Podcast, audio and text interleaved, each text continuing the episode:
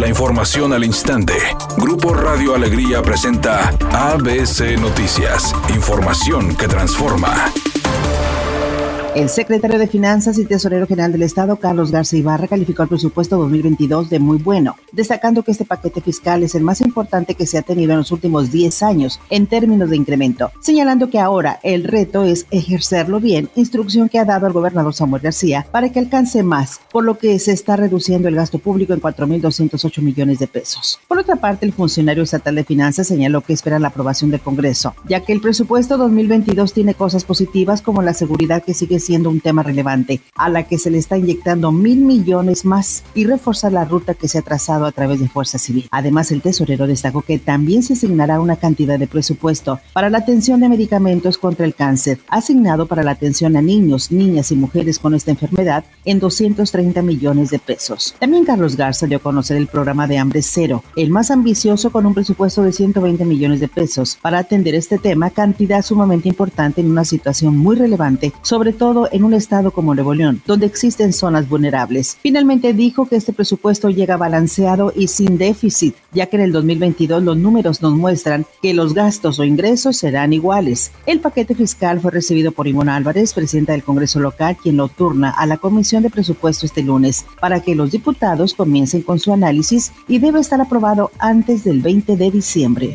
El titular de la Profeco, Ricardo Sheffield Padilla, informó que se aplicarán multas de 800 mil pesos a los dueños de las gasolineras que se opongan a la verificación de sus bombas despachadoras. Dijo que regularmente rechazan la verificación cuando venden litros incompletos de gasolina. Déjase verificar porque cuando es persona física todavía les afecta más porque es más rápido el procedimiento del carácter legal para no convertirlo en un caso penal que la responsabilidad ya es directa de usted. Editorial ABC con Eduardo Garza. Cuidado, la empresa denominada Family for Life, medicina biológica alemana, es un fraude. Opera prometiendo salud con productos milagro. Usan un pseudoescáner biométrico que en cinco minutos los pacientes salen sanados de diabetes, hipertensión y otras enfermedades crónicas. Todo es una red de engaños. Los embaucados son en su mayoría personas de la tercera edad. Les cobran de 10 a 50 mil pesos. La Secretaría de Salud ya clausuró una de estas sucursales de Family for Life. La Fiscalía ya integra carpetas por el delito de fraude y poner en riesgo la salud de los ciudadanos. Family for Life opera con sucursales en el área metropolitana de Monterrey. A las autoridades no esperen una tragedia para poder actuar con firmeza. Al menos esa es mi opinión y nada más. Lista la liguilla del fútbol mexicano. El equipo del América se va a enfrentar a Pumas, mientras que el Atlas verá la cara al equipo de los Rayados del Monterrey. León contra el equipo de Puebla y Tigres contra el equipo de Santos. La liguilla del fútbol mexicano se va a poner sabrosa y los regios empezamos a soñar con otra final en diciembre.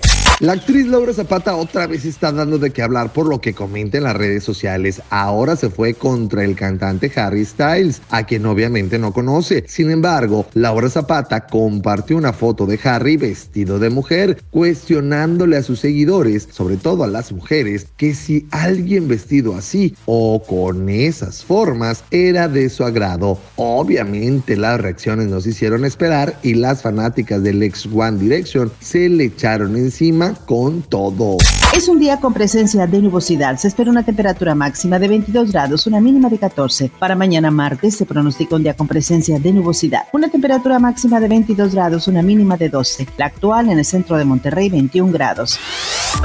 ABC Noticias. Información que transforma.